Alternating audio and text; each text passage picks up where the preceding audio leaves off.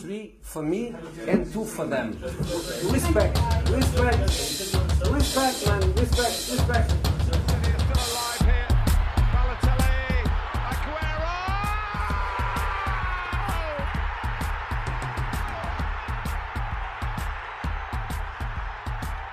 En esta sala, él es el puto jefe, el puto amo, es el que más sabe del mundo. Yo no quiero ni competir ni un instante.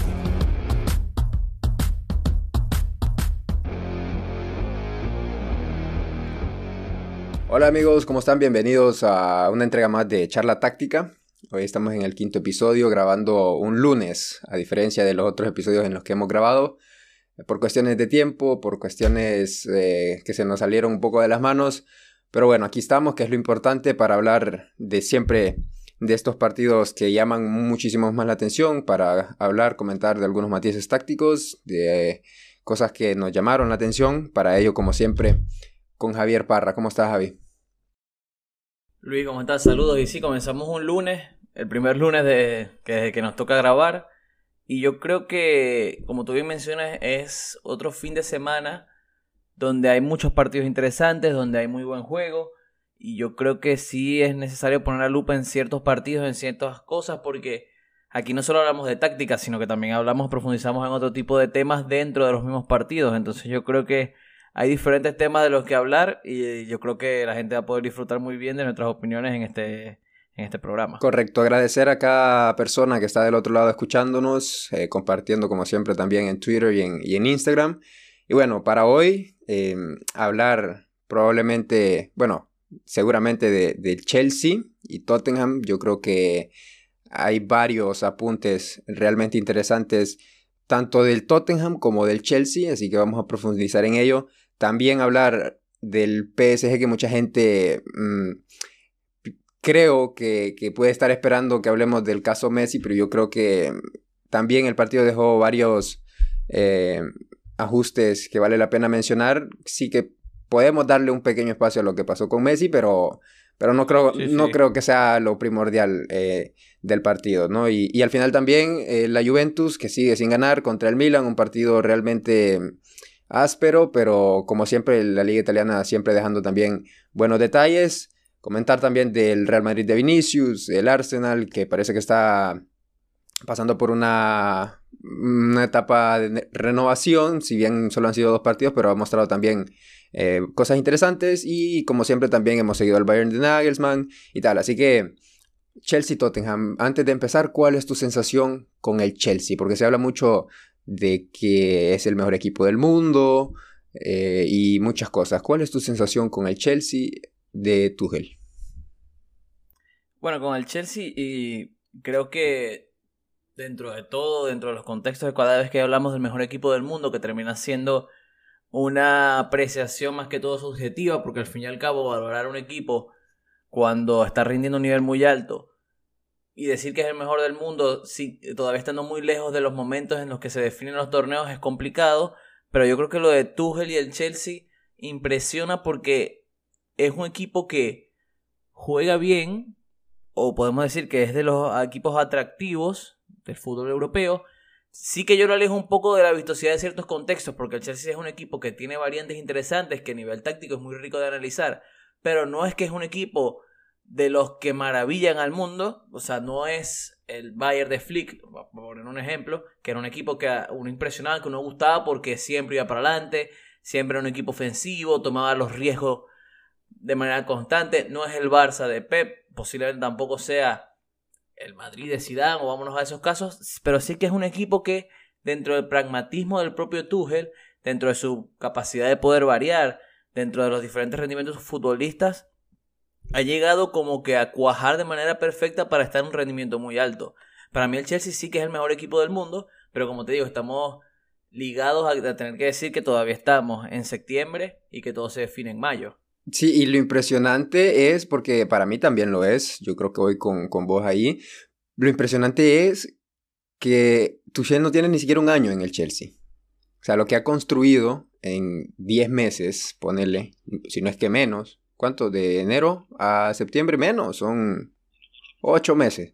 Es eso, pues, que todavía no está en su, en su prime, digamos pero que va encaminado a ello. Sí, yo creo que hoy en día el Chelsea 2021 es, si no lo es, es algo muy cercano a lo que fue el Flick de Bayern.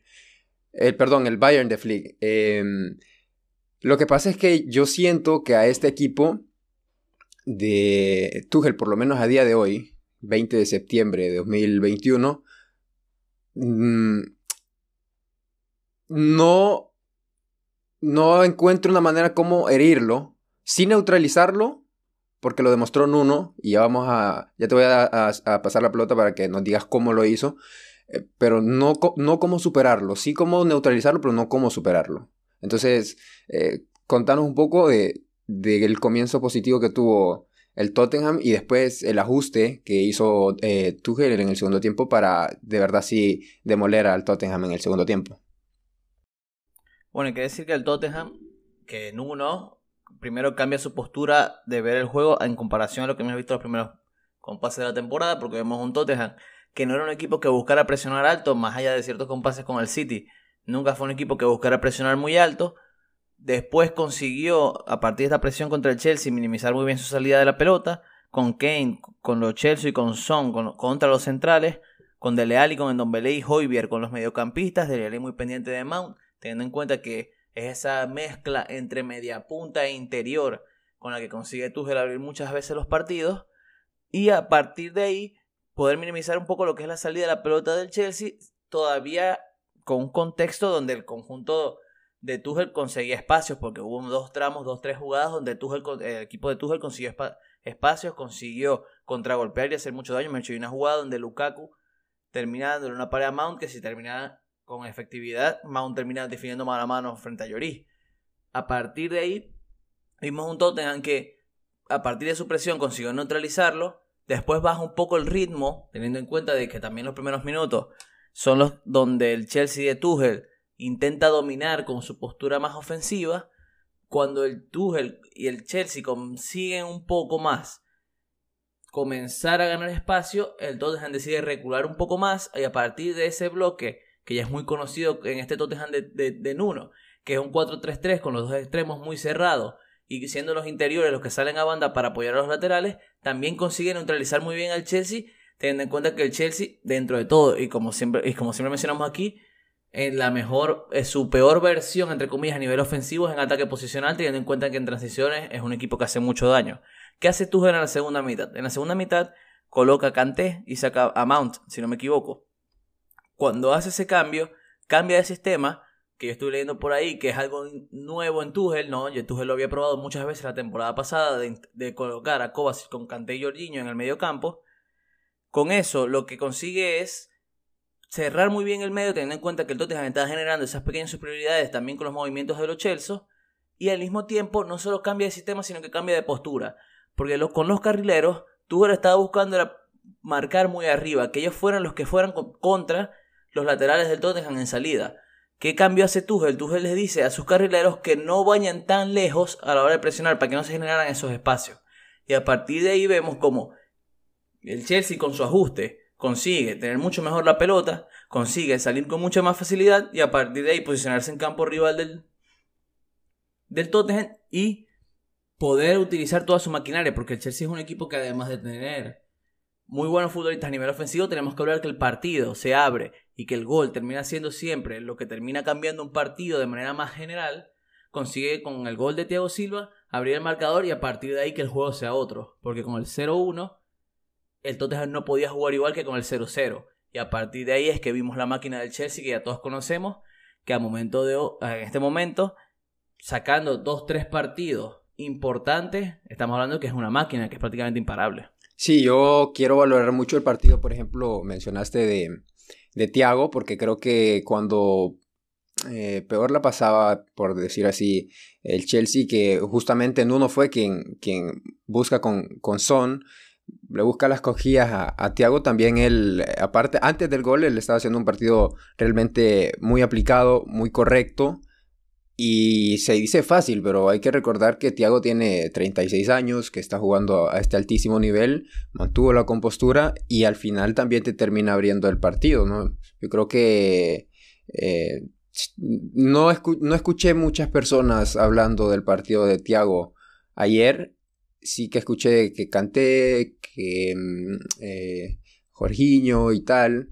O sea, mucho mérito y, comparto también mucho mérito al medio campo y a Tuchel que hizo el cambio, entendió eh, qué era lo que estaba fallando en su equipo y cómo eh, podía mejorar. Pero yo también creo que el partido de, los, de los tres centrales también es muy completo. Sí, y con el caso de Thiago Silva, que yo siempre tengo una opinión sobre el brasileño, es que es un futbolista que se le ha manchado su carrera, entre comillas, por diferentes cuestiones que yo todavía el Salvador hoy no entiendo. Porque Thiago Silva es un central que es de los mejores de Europa, mejor dicho, eh, que ha jugado dos finales de Champions seguidas, con dos equipos diferentes, siendo importantes los dos equipos.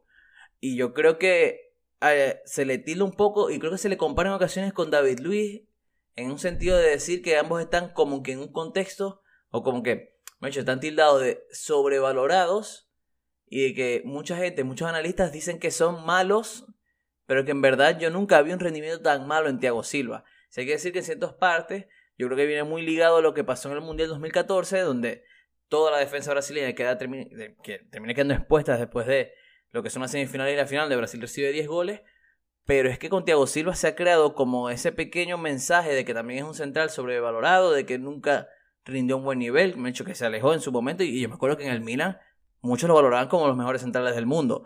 Entonces yo creo que Thiago Silva con su edad ya está demostrando que sigue siendo un central óptimo para jugar en la élite, menos está jugando en el mejor equipo del mundo y es una pieza importante dentro del mejor equipo del mundo. Y yo creo que ese mensaje poco a poco se ha ido diluyendo, pero sigue existiendo personas que yo creo que no valoran tanto la, la implicación del brasileño dentro de este equipo por cuestiones que habrán pasado antes que todavía, como te digo, al sol de hoy yo no sé ni conozco.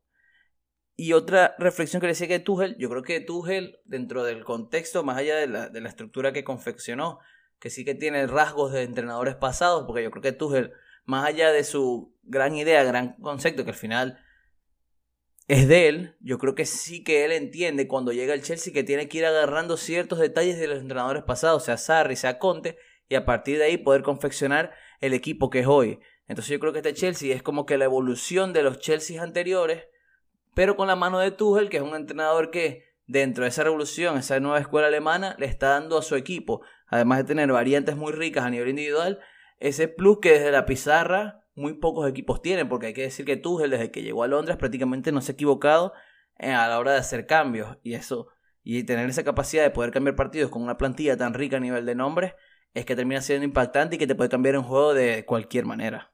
Correcto. Javier, justamente, bueno, eh, para ir cerrando, yo creo que diste en la, en la tecla mencionando esa virtud de Tuchel de escoger siempre el cambio correcto, de siempre hacer el ajuste táctico idóneo. Eh, Chelsea está en, empatado en la primera posición de la Premier a día de hoy con el Manchester United y con el Liverpool. con el Liverpool exactamente con los mismos puntos Quizás esto nos marque una pauta, todavía falta muchísimo, pero quizás nos falte no, nos de una pauta de que si siguen a este nivel, esta liga se va a definir por el doble directo entre ellos. Eh, porque realmente muy parejos y, yo creo que ah, por ahí se todavía falta que, el Manchester City coja vuelo porque eh, así es con el City, que quizás no tiene el mejor comienzo, pero una vez que agarra vuelo es muy difícil pararlo, ¿no? Eh, PSG Lyon. Hablamos de entrenadores, hablamos de cuestiones, decisiones tácticas, eh, tantas estrellas, cómo gestionarlas. Mauricio Pochettino para mí, a, muchos lo han tildado como que alguien que no sabe de fútbol por la decisión, ya saques a Messi, ya saques a Neymar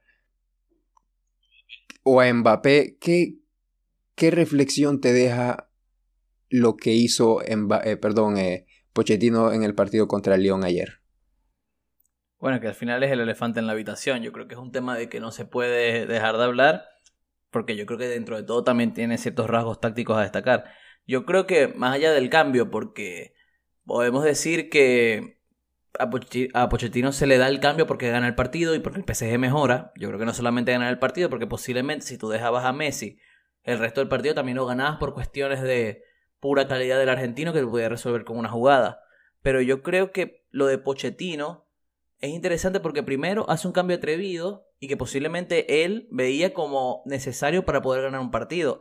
Y yo no entiendo por qué se está como que atacando tanto su figura por un cambio que hasta le termina funcionando. Yo sé que la línea del, de la victoria y la derrota como que es muy delgada y al final como que poder decir qué bueno eres porque ganaste, porque sacaste a Messi, o porque, o si terminas empatando, qué malo eres porque sacaste a Messi y no ganaste el partido, eh, termina siendo una línea muy delgada donde el partido se puede definir por muchas cosas. Me dicho, el, gol, el partido se define con un centro y con un gol de Icardi ya en los minutos finales.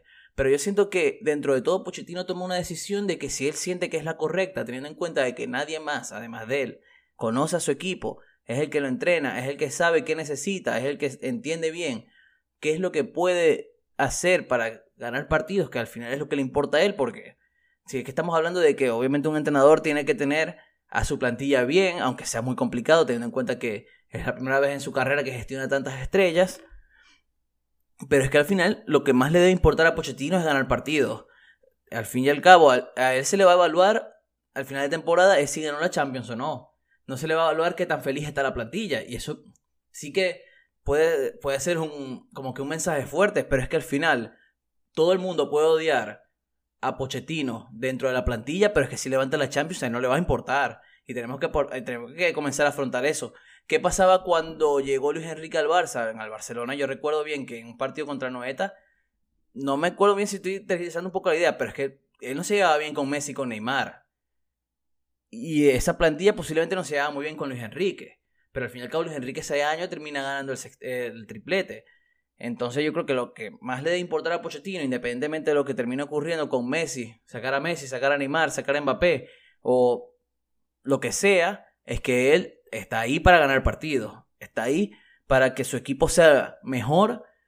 Que yo creo que ahí es otro tema que tenemos que destacar, porque eso hay que excluirlo un poco de la decisión que toma. Pero es que Pochettino, dentro de su labor, está a hacer lo que hizo. Si él siente que Messi posiblemente está teniendo mal partido, como si lo tuvo, por lo menos en los tramos ya cercanos al cambio, y él ve que el cambio posiblemente sea ese y que es el que le va a dar la victoria, yo estoy muy de acuerdo con que lo tengan que hacer y muy bien que haya ganado el partido porque lastimosamente para la gente que lo va a criticar y va a decir que no sabe de fútbol, no va a poder hacerlo teniendo en cuenta que el resultado termina siendo tajante y que el desarrollo del partido favoreció mucho al PSG desde la salida de Messi con la entrada de Hakimi. Sí, porque yo te voy a decir, el PSG, eh, Pochettino tiene muchísimo trabajo con el PSG porque yo te digo, en un equipo vos puedes tener un jugador, se acepta un jugador que no corra, que no ayude en labores defensivas. Pero es que en el PSG tenés a los tres de arriba y te podría sumar por ahí también hasta a Di María.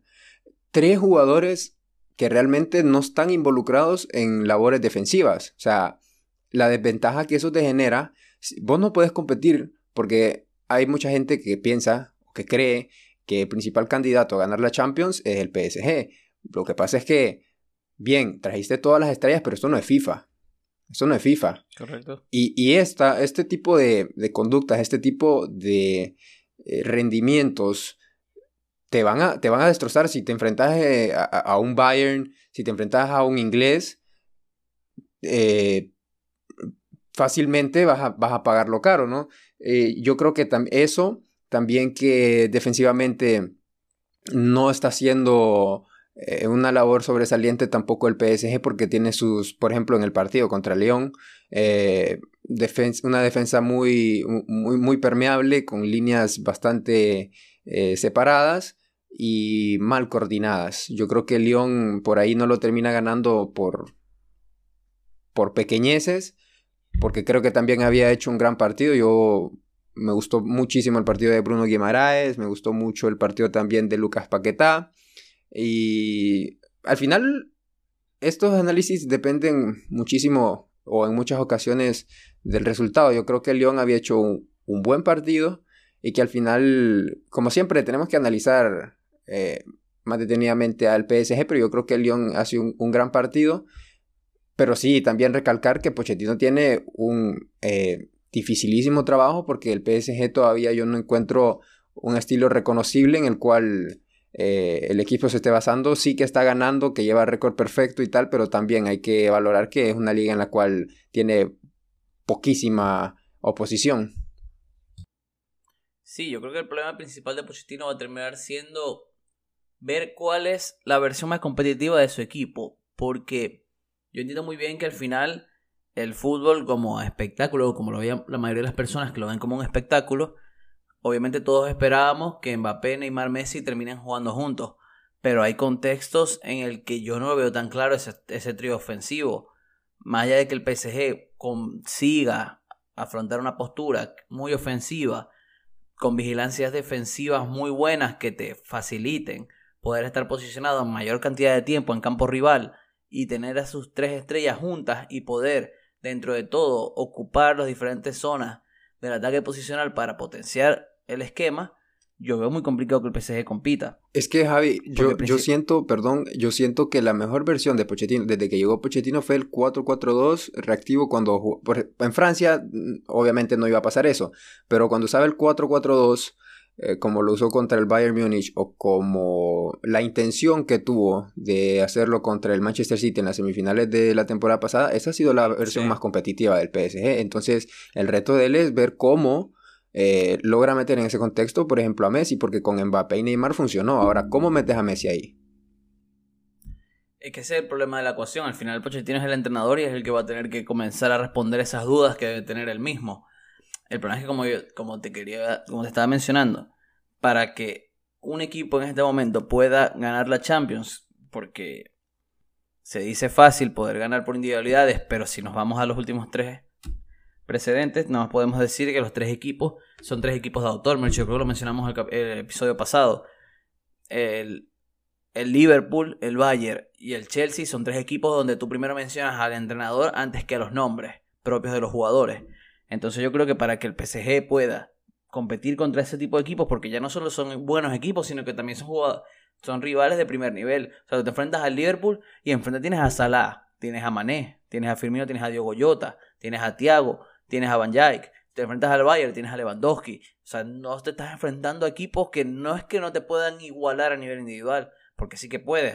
Yo entiendo que a nivel de ofensivo sí que posiblemente sea tridente parece prácticamente, es el mejor del mundo a nivel de nombres, pero es que a nivel de funcionamiento tienes que darle otro. Y al mismo tiempo no es un tridente de perfiles que encajen tan parecido a lo que fue por lo menos la MSN con Luis Enrique. Porque yo creo que lo que era Luis Suárez, Neymar y Messi, sí que te podían ofrecer, esos jugadores en ese momento, sí que te podían ofrecer un cuaje muy interesante y posiblemente muy sencillo de hacer. Pero este Mbappé, Neymar, con muchos años más, y Messi con muchos años más, no sé si te da un encaje tan sencillo porque son futbolistas que prácticamente Messi y Neymar te piden prácticamente pisar las mismas zonas. Mbappé también te exige otras cosas que no te exigía Suárez en ciertos contextos y que yo creo que para el Pochettino va a tener que ser un reto complicado porque no solamente va a tener que descifrar cómo encajarlos a los tres, sino que también va a tener que ver cómo el contexto o el equipo en sí pueda funcionar para que ellos tres sean piezas importantes, porque al final tú puedes tener a los tres mejores delanteros del mundo, pero si los tres mejores delanteros del mundo no están apoyados por un equipo, solo vas a poder contar con tres jugadores que te puedan, a partir de destellos y sociedades breves, poder hacerle daño al campo rival. Pero como te digo, si tú tienes a esos tres, pero la pelota no la tienes la mayoría del tiempo, y cuando la recuperas, la recuperas en tu campo, y cuando la recuperas en tu campo tienes 50, 60 metros que correr, contra posiblemente defensas como la del Chelsea, que son todos unos cañones, como la del Liverpool, que son todos unos cañones, que la del propio Bayern Múnich, que son todas unas bestias físicas, posiblemente termines yéndote sin goles. Entonces, el Pochettino, para poder, o el PSG, para poder pelear por la Champions, va a tener que ser más un equipo de Pochettino que del tridente ofensivo. Y yo creo que va a ser complicado para Pochettino poder dar con la tecla. Es un gran entrenador, eso sí, yo no tengo dudas de eso pero sí que es un reto muy complicado. Sí, y, y reto complicado va a ser justamente cuando se enfrente dentro de una semana contra el Manchester City de Pep Guardiola. Sí, claro, y también hay que decirlo un poco, podemos decir eso, pero también posiblemente de aquí a mayo estos tres futbolistas agarren un rendimiento individual impresionante y el PSG comience a ganar los partidos 7 a 5, 6 a 4, 3 a 0. Y sí es que puede pasar, porque el fútbol también es eso, es eso, es impredecible. O sea, el fútbol es un deporte colectivo donde al fin y al cabo son los futbolistas, los mejores futbolistas los que terminan marcando la diferencia. Pero si nos vamos al fútbol que estamos viendo actualmente, donde los equipos cada vez son más equipos, donde las individualidades cada vez, entre comillas, pesan menos fuera de un contexto natural, Yo creo que lo que tenemos que hablar es que este PSG por lo menos está lejos de estar al rendimiento de los que son ahorita, entre comillas, o los que la mayoría de la gente piensa que son los favoritos a ganar la Champions. Ya veremos cómo evoluciona esto.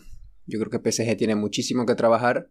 Pochettino tiene una labor bastante ardua y contra el Manchester City y Leipzig va a tener una prueba bastante interesante. Juventus Milan, Javier. Juventus, como dije al principio del episodio, no ha podido ganar, eh, mostrando una versión creo que un poco mm, distinta a lo que es la Juventus en Italia. No sé si será por el hecho de que ya no esté Cristiano Ronaldo, pero lo que está claro es que a la Juventus le falta ese último punch al final, porque creo que los planteamientos están siendo reactivos, eh, incluso en casa. El partido contra el Napoli fue más de lo mismo, contra un Milan que, que es un equipo mm, competitivo, pero no sé, no sé hasta qué punto este partido la Juventus tuvo que haberlo empatado en casa. Yo creo que con el 1-0 a favor tan temprano, yo creo que estaba bastante encaminado a hacer una victoria y al final lo termina perdiendo pues por, por detalles. Perdón, es que empatan, pero la verdad es que la sensación es una sensación de pérdida.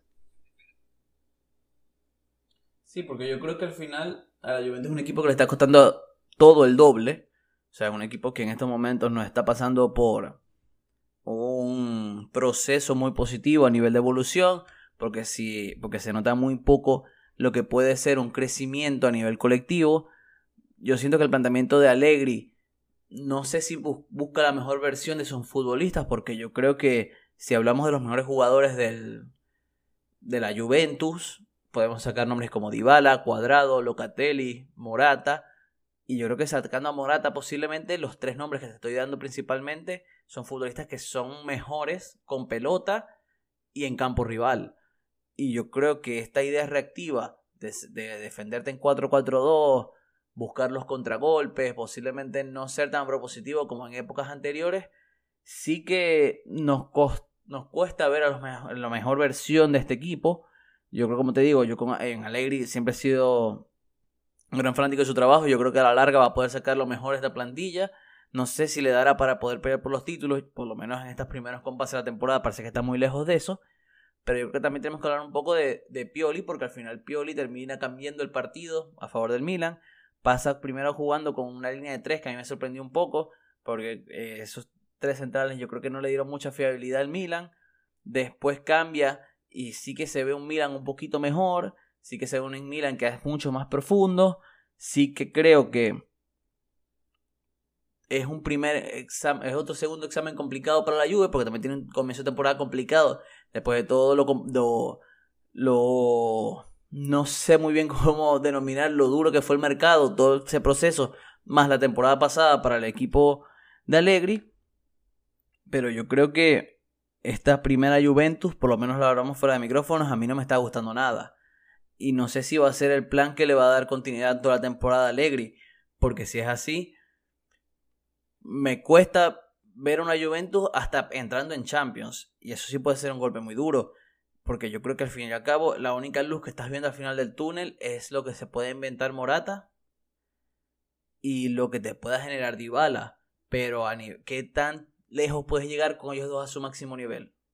Mm, en Champions. O en la liga, se podría decir también. Sí, porque yo, en Champions creo que tienen un techo bien marcado. Porque creo que van a pasar segundos de su grupo. A menos que algo extraño pase. Yo creo que octavos del final es su techo en Champions. Y en liga, como bien decís vos, a mí me deja dudas. No, no, tengo dudas de que se va a levantar. Porque hay que mencionar que de los partidos que ha jugado, ya ha jugado con dos de los equipos.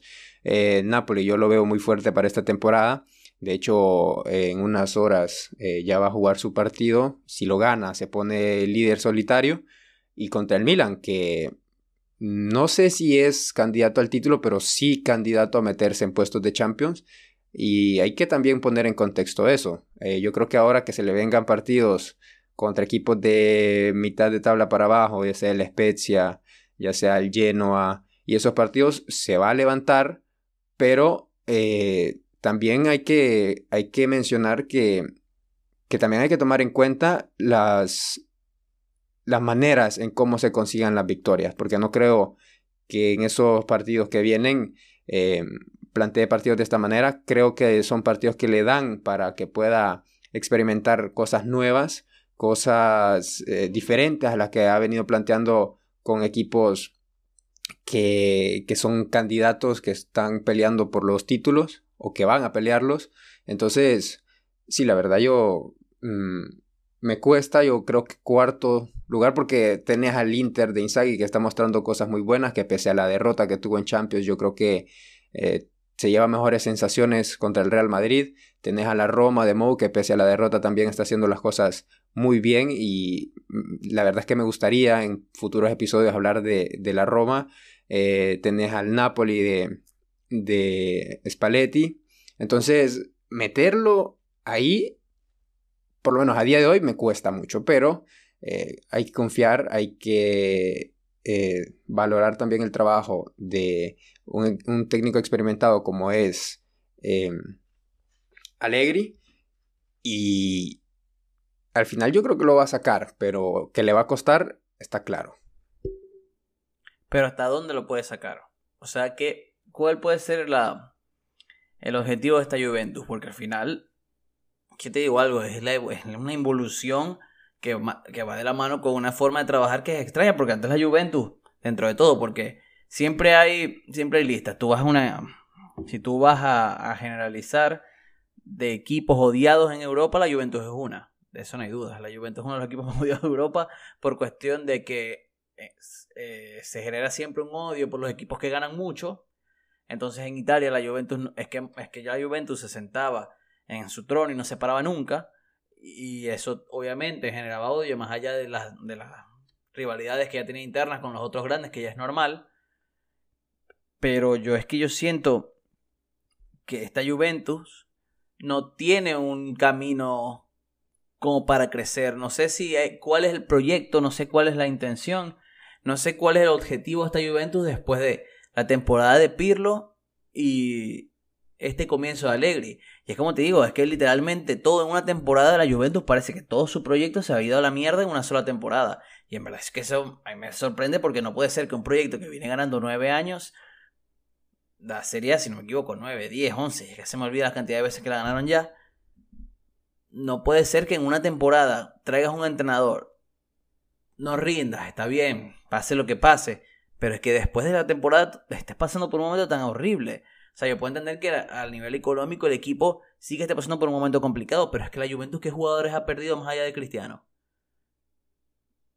es que sigue siendo el mismo equipo. Sí. O sea, yo es que saco Cristiano y Lo que pasa, lo, que pasa es que es el mismo equipo, pero ha envejecido, o sea, se, se, ha envejecido. Sí, claro, pero es que todavía, sí, también hay que hablar de que hay jugadores que trajiste y que no te han rendido al nivel, como Arthur, como Rabiot, etcétera. Pero es que sí tienes un equipo envejecido, pero es que con un Chiquilini se vienen de lanzar una Eurocopa que, que no se la cree a nadie. Y después te traes a Locatelli, que es, de las piezas más importantes de esa Italia. Y que todavía tienes a Chiesa, que también te rinde muy bien esa, en esa Eurocopa. Tienes a Morata, que dentro de todo cualquier duda crítica que se genere en, alrededor de la imagen del español, es muy buen delantero. Dybala, más que todo porque fue un jugador, es un jugador que la temporada pasada prácticamente fue minimizado a su peor versión porque casi no se utilizó. Pero es que yo no puedo creer que la Juventus, en este contexto, estemos viendo una involución tan importante a nivel individual, teniendo en cuenta de que los jugadores son... Sí, porque es que nombre por nombre, o sea, si tú lo comparas con las plantillas, por ejemplo, del Napoli, que es la misma de la temporada pasada, con diferencia de que llegó Sambo Anguisa, es mejor la plantilla de la Juventus que la del Napoli. Es que, no te, es que te puedes ir al 11. te, te, digo, tú puedes comparar al 11 de la Juve con el Milan, y sí, el Milan está creciendo, sí, el Milan está como que mostrando las mejores versiones del Milan después de años tan complicados. Pero es que a nivel individual no le compite a la Juventus nunca. O sea, podemos, podemos hablar de rendimientos actuales, sí, que 5 o 4 partidos, posiblemente también un tramo de temporada pasada, más por contexto que por rendimiento. Creo que el Milan sí que fue un equipo mucho más fuerte, pero es que a nivel de nombres no, no, no debería poder competir con la Juventus. Entonces el problema es que ahorita estás apostando por una idea de Allegri que parece más reciclable que otra cosa, porque no creo que sea el plan que quiere la Juventus a largo plazo, porque no creo que pases de, de Sarri a Pirlo con unas intenciones medio medio, teniendo en cuenta que no puedes apostar por un entrenador, a Allegri con coherencia, porque son tres entrenadores que te apuestan por diferentes cosas. Entonces, ¿cuál es el proyecto de la Juve? ¿Para dónde quiere ir la Juve? ¿Cuál es el objetivo? Porque al fin y al cabo traes a Locatelli porque la intención es mantenerte arriba, porque Locatelli es jugador de equipo grande en Italia. Entonces, ¿qué quiere la Juventus? Y tienen que también averiguar, porque más allá del nivel económico, porque tú podemos hablar en un caso parecido que es el Barcelona, que el Barcelona es un equipo que obviamente sí se ve una evolución grande, importante, pero es que a nivel de nombre sí que ha perdido muchos jugadores. O sea, sí que por eh, la situación económica le ha perjudicado mucho al equipo. Pero es que la Juventus yo veo el mismo equipo siempre. Y yo no puedo creer que haya una involución tan importante para que esta plantilla no pueda competir, no te digo por la Serie sino que esté tan lejos para poder competir por Champions, que al final a la larga capaz sí entra, pero es que no puede ser que después de 3, 4 jornadas, 5, veamos a la Juve en zona de descenso. Sí, totalmente. Sin poder ganar un partido. Sí, totalmente. Y, y, con... Siendo reactivo en casa contra el Milan. O sea, que yo entiendo que el Milan es un equipo grande, pero tú no puedes ser reactivo contra el Milan en tu casa. Sí, sí, totalmente. Yo creo que muy fuera eh, de lo que todos esperábamos para este partido. Es que yo lo veo, yo lo, yo lo veo así, a mí me sorprende. Y al fin y al cabo, no sé, me sorprende más que a nivel táctico, porque al fin y al cabo cada quien puede apostar por lo que quiere, pero si tú tienes futbolistas que a nivel individual son muy buenos, tienes un entrenador que es muy bueno, pero es que la apuesta no puede ser reactiva cuando tampoco es que tienes el mejor contexto para hacerlo. No sé, la mejor Juventus yo nunca, no me recuerdo que haya sido tan reactiva y que dependiera tanto de sus nombres para poder ser tan buena. Yo, yo, la Juventus antes era un equipo que colectivamente sí que era muy fuerte, sí que te podía rendir. Bueno, Allegri te llevó a dos finales de Champions sin tener jugadores top 5, porque hay que decirlo, la mejor Juventus de esta época dominante para mí fue la de Allegri y te llevó a lugares muy altos sin tener jugadores top 5 mundiales por, en zona ofensiva. Entonces yo creo que la Juventus ahorita está en un tramo donde creo que no tiene proyecto, donde tiene jugadores pero no tiene una idea de juego como que están consolidadas y que la transición de, eh, de, idea me parece terrible porque al fin y al cabo tú tampoco tienes mucho tiempo para hacer esto. Es que la Juve prácticamente pudo haber perdido ya la Serie A.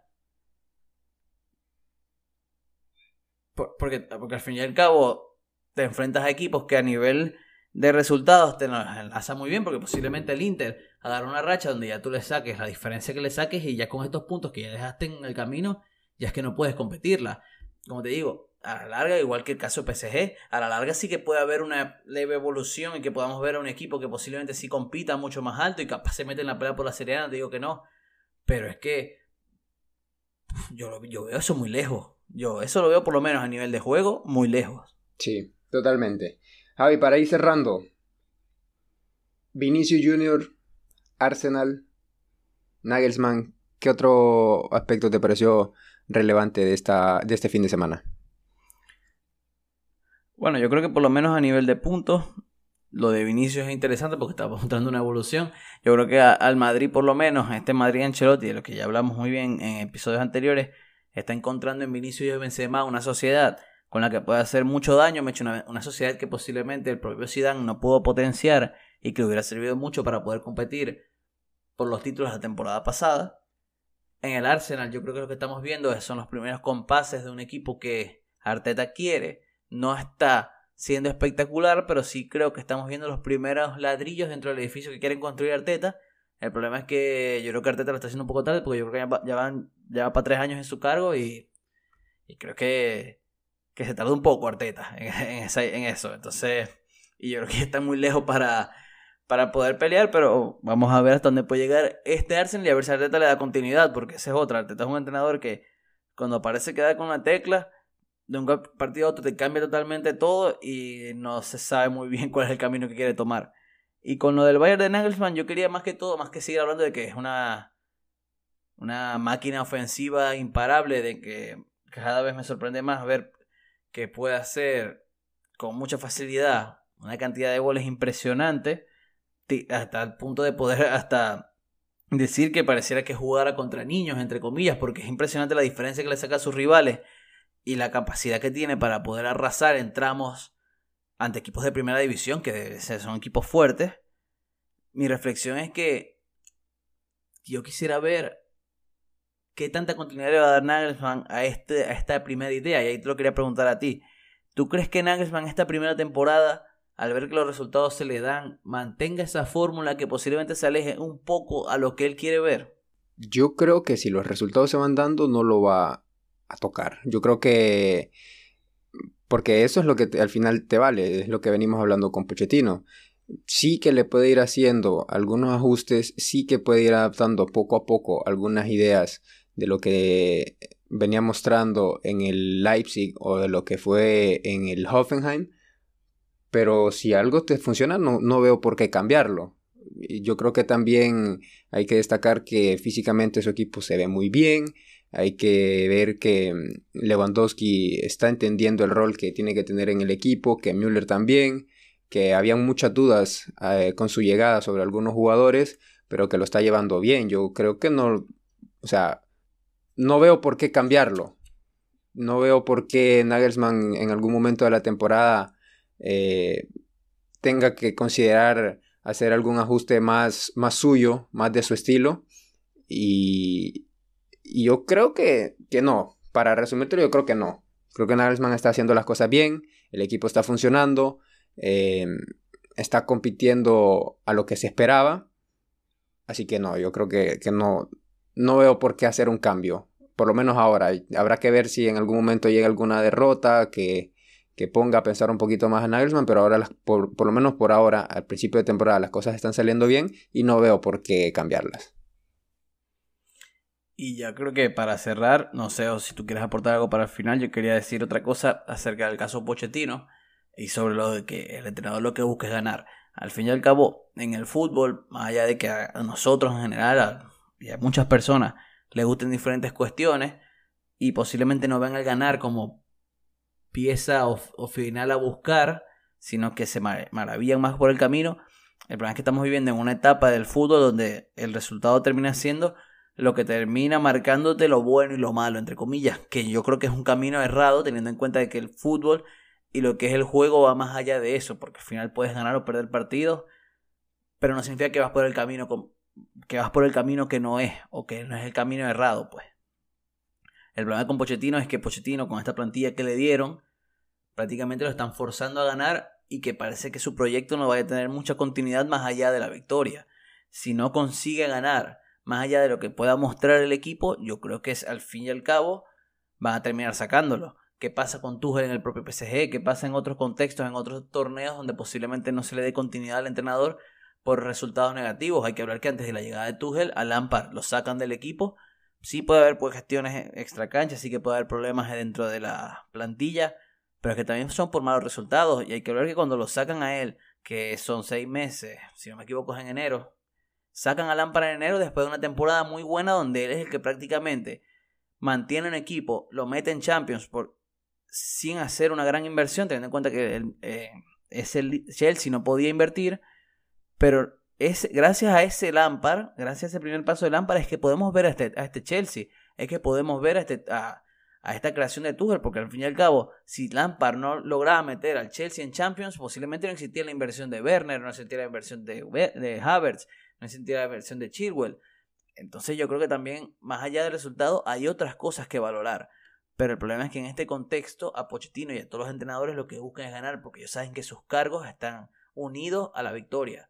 Si tú pierdes, si tú no consigues cumplir los objetivos, lastimosamente, los dueños lo que van a hacer es despedirte, independientemente de cómo sean las formas en las que no cumpliste tu objetivo.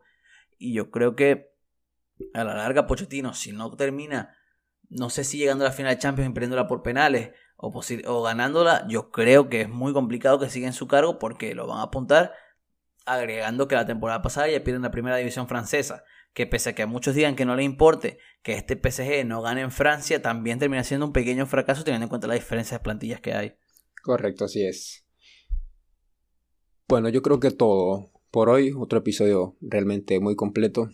Como siempre, tus comentarios muy acertados, muy correctos. Y por mi parte yo creo que es todo por el episodio de hoy. Vamos a ver qué tal eh, sale el episodio y todo. Así que nos vemos cuando, la próxima semana. Fin de semana. Y se acerca otra, y se acerca otra, otra vez Ah, la, la, se acerca otra vez la, la fecha FIFA donde, no- donde tenemos que ver si vamos a hablar de Venezuela perdiendo partidos, porque lo más seguro es que vamos a terminar hablando de eso, porque es lo que termina siendo la constante dentro de todo esto. Pero sí que por lo menos en esta etapa de clubes yo sí puedo hablar un poco más feliz, porque al fin y al cabo también dentro de todo tengo mi corazón como periodista más allá, cada quien tiene los equipos a lo que es afín y se, se divierte, pero la fecha FIFA sí que aclara de que son los periodos más difíciles de mi vida porque tengo que ver a mi selección perder casi todos los partidos. sufrimos, compartimos ese sentimiento. Así que aquí estaremos para de alguna manera tratar de hacer el análisis más objetivo posible. Que no es fácil, digo. Eso no, que, que en ocasiones no es fácil. Porque al fin y al cabo, como te digo, cada quien tiene su corazón y cada análisis, más allá de la objetividad, también tiene per- percepciones propias que van cambiando independientemente de, de resultados y de lo que a nivel general pueda pensar las demás personas. Así es. Así que ya vendrán todos esos partidos. Se viene ante la Champions, siempre las ligas europeas. Y por ahí el 7 de octubre, si no estoy mal, se vienen nuestras queridas eliminatorias. Así que nos vemos, Javi. Como siempre, un gusto. Y nos vemos en la próxima.